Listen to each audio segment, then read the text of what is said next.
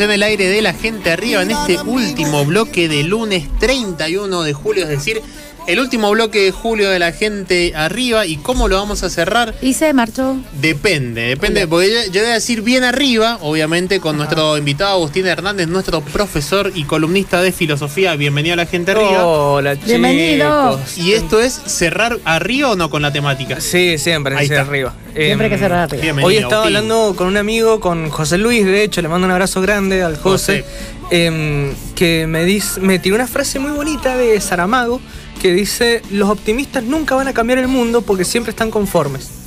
Ah, Entonces me, Sí, puede ser. me gustó, me, me gustó para cerrar un poquito bien arriba con este tema que es el miedo. Que, ¿Qué pasa? Ojo, ¿por qué hablar del miedo? Porque el otro día voy al BEA y veo el paquete de hierba a 900 pesos y me dio un coso en el Y te dio pecho. miedo. Claro, y y eso que estaba dije, medio barato. No y me eso sí, me dio barato, entonces dije, bueno, voy a hablar del miedo. ¿Por qué no? ¿Por qué Sí. no? Un tema que ahora y a ver, y, qué- y qué bueno, además que yo pensaba algo, qué bien que te manipulan, ¿eh? Sí, Porque uno vive con miedo. Entonces el pueblo no, no reacciona también, ¿no? Tal cual. Porque genera un miedo así de que estás todo el día enroscado con eso. Y genera miedo también accionar. Ojo También. al piojo. Ah, por eso. Que de eso vamos a hablar. Pero bueno, un poco para traer esta temática al pie de la letra es empezar a preguntarnos qué es el miedo, cómo funciona. A ¿no? ver. Bueno, desde la filosofía, en la antigüedad, Platón y Aristóteles hablaban un poquito sobre cómo eh, acciona el miedo dentro de nosotros. Y dice que, dicen estos dos filósofos que el miedo empieza un poco para mostrarnos aquello a lo que nosotros nos estamos imaginando, ¿sí? Uno siempre le tiene miedo a algo que todavía no pasa. ¿sí? Sí. El miedo verdad. siempre es algo latente que está, pero todavía no sabemos si va a pasar, ¿no? Eh, por ejemplo, no sé, uno va caminando, no sé la- eh, quien me está escuchando si ha caminado por los eh, por el estacionamiento del Jumbo. Vieron que nos separan muy poco el concreto de la cabeza. Uno nunca está Ah, pensando es cierto, el otro me di hecho cuenta. de que un día se Un nos va a caer nuevo. eso. Un día eso se nos va a caer encima y nos va a matar. Yo voy caminando, por ejemplo, y estoy pensando, che, ¿cómo voy a pagar la tarjeta? Tengo cosas que hacer, que el laburo, que pite, que flauta. Pero un solo zamarrón, un escombro se me cae encima y me mata. Bueno, Chau miedo. adiós al miedo, claro. Pero me están pasando otras cosas por la cabeza de las cuales no me estoy percatando. ¿no? Por ejemplo, ¿cómo voy a solucionar algo nuevo en el laburo? Y bueno, no sé, pasará. Que acá un poco en esta cuestión del miedo, ¿no? Y que ahí empieza la ansiedad, es el hecho de imaginarnos escenarios que son posibles, pero que no tenemos la certeza de que en algún momento vayan a suceder. Claro. Entonces, ¿qué pasa? Ahí aparecen los, cíni- los estoicos, perdón, la escuela filosófica también de la antigüedad, que hablaban sobre el miedo y voy a traer a colación una frase de Séneca que dice lo siguiente. Hay más cosas que pueden asustarnos que aplastarnos. Claro. Hay más cosas que pueden asustarnos que aplastarnos. Total. Sufrimos más a menudo en la imaginación que en la realidad. También. Ahí tenés. Sí, sí, sí. ¿Qué sí. pasa? Es muy gracioso el tema del miedo porque el miedo no existe en otro lugar que no sea dentro de nosotros mismos. Total. ¿no? El miedo es una cuestión que, está bien, si lo vemos un poco más del ámbito psicológico y demás, es algo que nos ayuda siempre a estar alerta, ¿no? Como un instinto natural al cual nosotros nos tenemos que defender frente a un peligro, ¿no? Claro. Eh, no sé, por ejemplo, el hecho de que cuando vemos una situación afuera, en la calle, que eh, nos produce cierto temor o cierta ansiedad, Reaccionás. reaccionás, pero como el corazón empieza a bombear sangre a los puños o a las piernas para salir corriendo o quedarse a pelear. Claro. ¿sí? Ya desde lo fisiológico el miedo actúa Supervivencia se llama como algo superviviente, exactamente. Claro. El problema es qué sucede cuando el miedo nos estanca. Ahí está el problema. ¿Qué pasa cuando nosotros mismos somos nuestros, nuestros propios auto-boicoteadores? Boicoteadores. No, eh, esto lo habla muy bien un filósofo que es em, Harman, eh, Nicolai Harman, que habla sobre la autoaniquilación. No, esto es muy. No lo traía a colación, pero bueno, lo voy a hablar.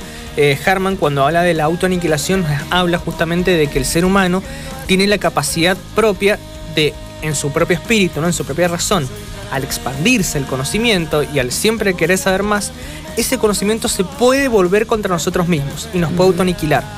A mí me hace acordar la frase de Callejeros, no sé si la recuerdan ahí, por lo menos el Adri, que dice, el enemigo peor, ese gran saboteador, eh, siempre será uno mismo y ese miedo a estar mejor. Mira, No sé si más o menos ni, ni me escuchó la lágrima. Sí, sí, sí, sí, sí. Sí, pulgar para arriba. Más o menos que de lo que estabas hablando me, me recordaba un poco de que uno también termina siendo como su propio enemigo. Sí, sí, totalmente. Bueno, esto también lo traigo a colación por estos, eh, estas dos grandes películas que han salido ahora, Barbie y Oppenheimer, que bueno, Harman dice qué pasa cuando ese miedo se vuelve cultural, ¿no? Claro. Claro. Y cuando esa autoaniquilación se vuelve histórica. Bueno, justamente, Harman está describiendo esto cinco años antes de la bomba atómica, ¿no? Entonces, ese miedo de, de no ser destruido se vuelve contraproducente. ¿Por qué? Porque se crean armas nucleares, porque se crean elementos de aniquilación que terminan autoaniquilándonos a todos nosotros. Claro. Bueno, eh, es muy curioso eso, cómo las grandes potencias pueden apretar un botón y destruir el planeta como lo conocemos. Y también manipular. Y Como también- como siempre digo yo, manipular, porque ¿Por qué es, no es lo muy fácil manipular a través del miedo. Sí, tal cual. Uno como ser humano tiene que decir, bueno, hasta acá llega lo que es miedo y este y lo otro es fantasía. Si aquí y ahora no tengo pr- problema, no tengo que pensar más allá. Yo te voy a traer una frase que me gustó siempre de San Martín, A ver. que el miedo solo sirve para perderlo. Ah, no lo puedo creer. Ujú. No es está- una frase. eh, Ah, no, está buena. En un punto Hermoso, creo que sí. sí. Y no hubiera hecho todo lo que hizo si Sí, hubiera tenido total. miedo el señor, ¿eh? Bueno, acá entra el tema, Anita, que me has hecho, eh, me has abierto la puerta para hablar sobre qué hacer con la acción del miedo, ¿no? Ujú. Y acá traigo un filósofo danés que es Soren Kierkegaard, que lo quiero mucho, le mando un abrazo grande desde la ultratumba. Em, se murió hace como 200 años el señor, está pero escuchando bueno. por radio2fm.com.ar. En cualquier parte del mundo. Ajá, y cualquier parte del plano también. Bueno, bueno Kierkegaard eh, nos habla de esta cuestión del miedo y que dice que el miedo se genera por la angustia de elegir. Uh. Ahí está el tema. Claro, ¿qué pasa? ¿Qué El comemos hoy? ¿Qué comemos hoy? Las relaciones se basan en dos personas que se preguntan qué vamos a comer hasta que uno de los dos se muere. Hasta que alguien se muere de hambre. Sí. Eh, o A se mata. elegir, vos decías, a elegir, dice este señor. Sí, Claro. ¿por qué? Porque el miedo está no en el hecho de accionar, sino en la angustia de que uno tiene que elegir, en la angustia de ser libre. Ah, Claro. bien, bien. Ahí radica el miedo. ¿Por qué? Eh, Kierkegaard dice lo siguiente, imagi- imaginémonos que estamos parados en un abismo, ¿sí? Y miramos hacia abajo. Cuando miramos hacia abajo, lo único que queremos es tirarnos. Pero el vértigo reacciona como un método en el cual nos impulsa hacia atrás para no, para no caer Supervivencia de nuevo. otra vez la supervivencia. Pero ¿qué pasa? Hay tanto, tantísimo miedo a elegir Claro. que el miedo actúa como una cuestión de parate del cual no nos permite accionar. Pongo un ejemplo más claro en la vida, el amor.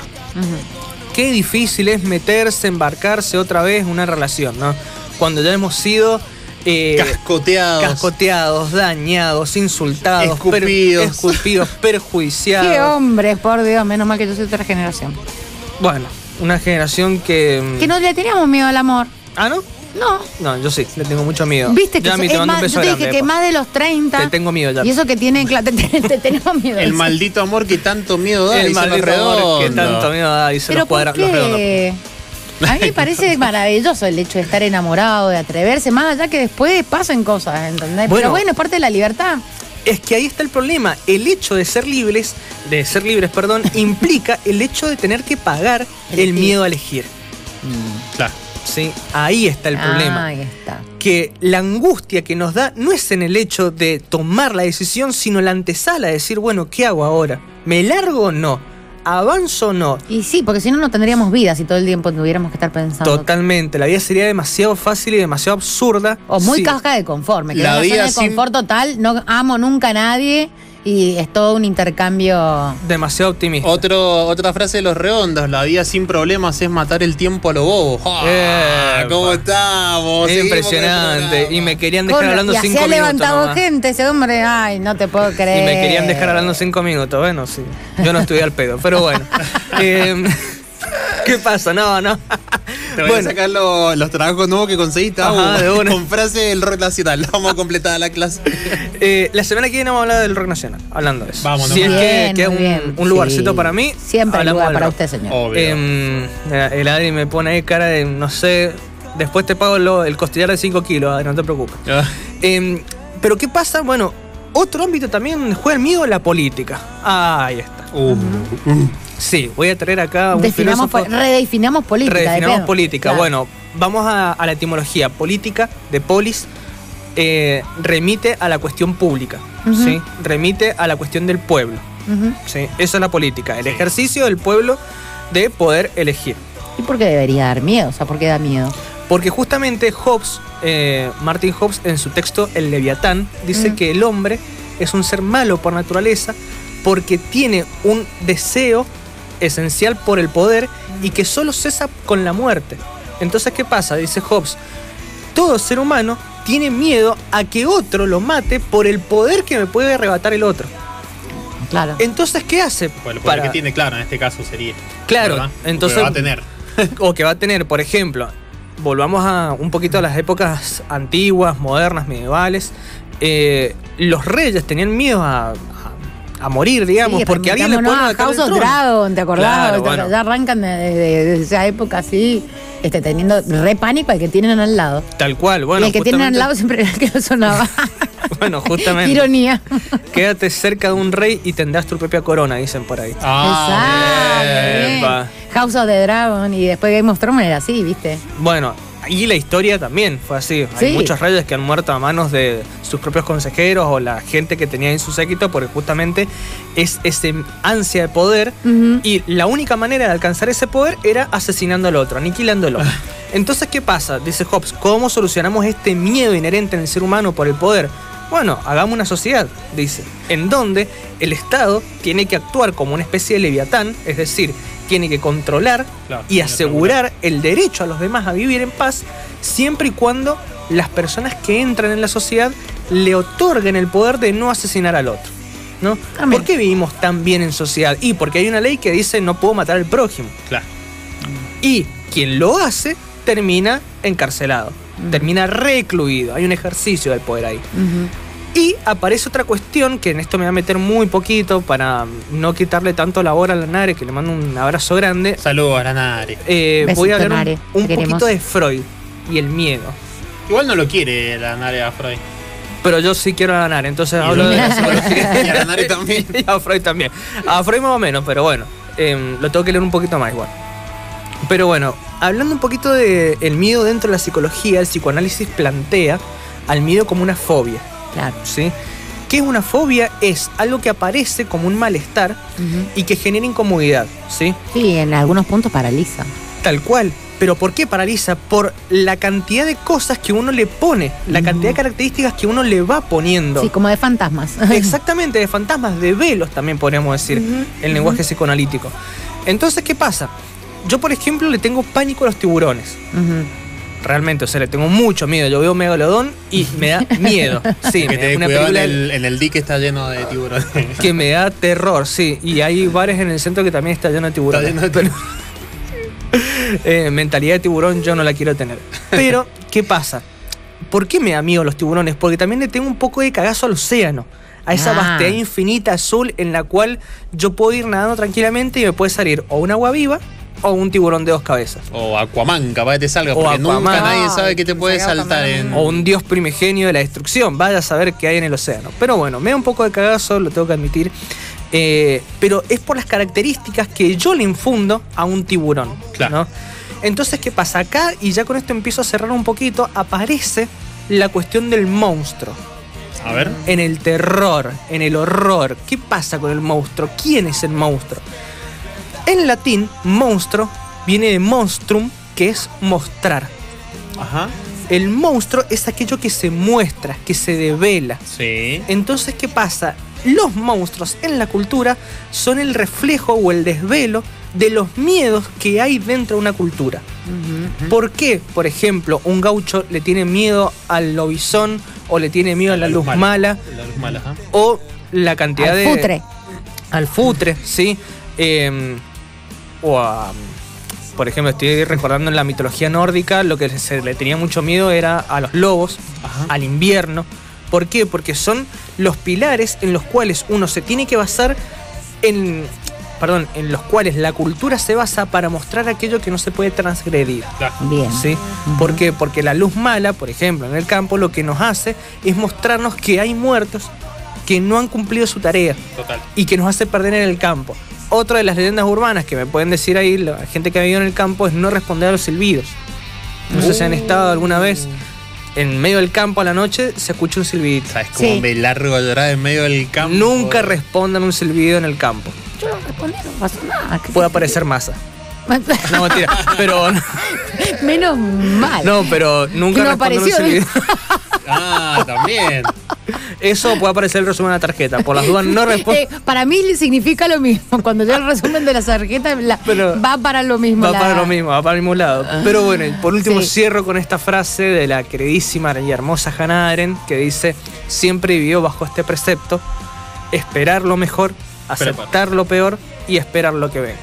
Excelente, me encantó, me encantó. Cierro con estos cinco minutos de filosofía para todo público. Qué bien. Pueden claro. seguirme por Instagram en Hijes de la Filosofía o en Spotify va a estar este episodio de Filosofía para todo público.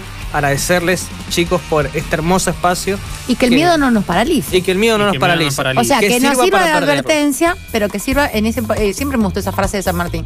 Este, porque la verdad que uno mu- deja a veces mu- de hacer muchas cosas por el miedo. Sí. Y cosas buenas que uno se auto boicotea. Sí, tal cual. Entonces, bueno, para mí San Martín en eso va, ¿viste? Que el miedo eh, para lo único que sirve es para perderlo. Como buen caballero en ese- de esas épocas. Bueno, y pudo hacer todo lo que pudo hacer también, ¿eh? Sí, exactamente. A mí también me recuerda una frase que decía que valentía no es no tener miedo, sino actuar a pesar de ello. Eh, y me parece que también nos podemos ir despidiendo. Nos llega un mensaje que nos dice: Hola chicos, yo no le tengo miedo al amor, le tengo miedo a mi señora. a veces se pone mala. Podría ser tranquilamente un mensaje de, o un pedido de ayuda, pero bueno, por ahí lo tomamos con un poco de humor. Claro. Eh, pero bueno, también agradecemos a la gente que eh, colabora con los mensajitos. Acá tenemos a Laurita, bella columna, me dejó mucho que, para pensar.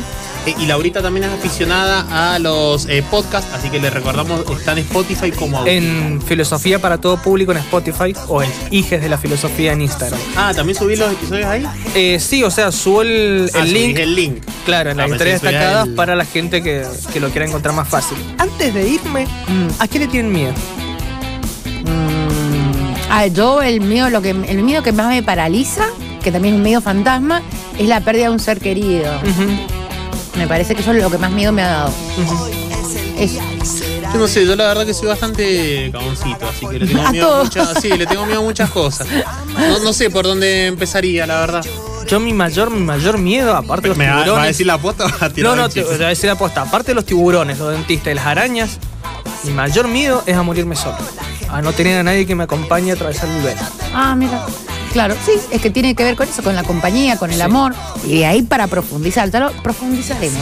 Yo creo que Ampliaremos. yo creo que en realidad sí le tenemos miedo a la muerte nada más que como que terminamos como enroscándolo en diferentes cuestiones que hace como difícil deducir que en realidad finalmente le tenemos miedo a la muerte.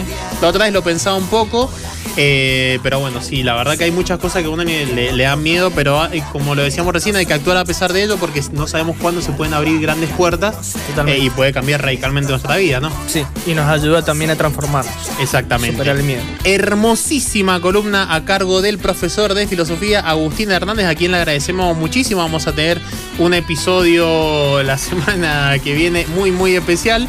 Eh, y aprovechamos a saludar a Javier, el número uno de los vinos. Y yo no voy a saber que es el número, lo- número uno de los vinos hasta que no venga y nos traiga un vinito.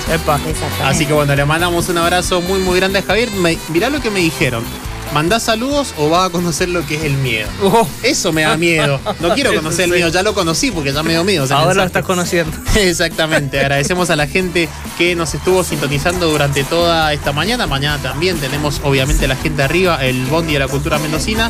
Y recordamos eh, Filosofía para todo público en Spotify para escuchar este lindo, lindo episodio del miedo. Gracias, Agus. A ustedes, chicos. Nos vemos mañana. Nos vemos mañana. Adiós, pelado.